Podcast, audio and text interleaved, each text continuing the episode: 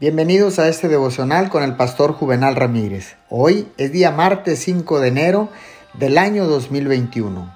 La palabra dice en el libro de Romanos capítulo 12 versículo 2, no se amolden al mundo actual, sino sean transformados mediante la renovación de su mente. Así podrán comprobar cuál es la voluntad de Dios, buena, agradable y perfecta. El ser entero de la persona debe participar en la oración. La vida, el corazón, el carácter y la mente deben todos participar. Cada fibra de la persona debe unirse al ejercicio de la oración. El intelecto también debe añadir energía al orar. La mente juega un papel en la oración. En primer lugar, uno piensa en orar. El intelecto nos enseña que deberíamos orar. Al pensar seriamente de antemano, la mente se prepara para acercarse al trono de la gracia.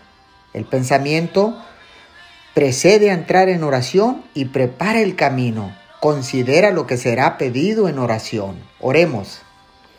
Amado Dios, al acercarme a tu trono de gracia, quiero acercarme con todo mi ser, cuerpo, alma, mente y corazón te lo pedimos en el nombre de Jesús. Amén y amén.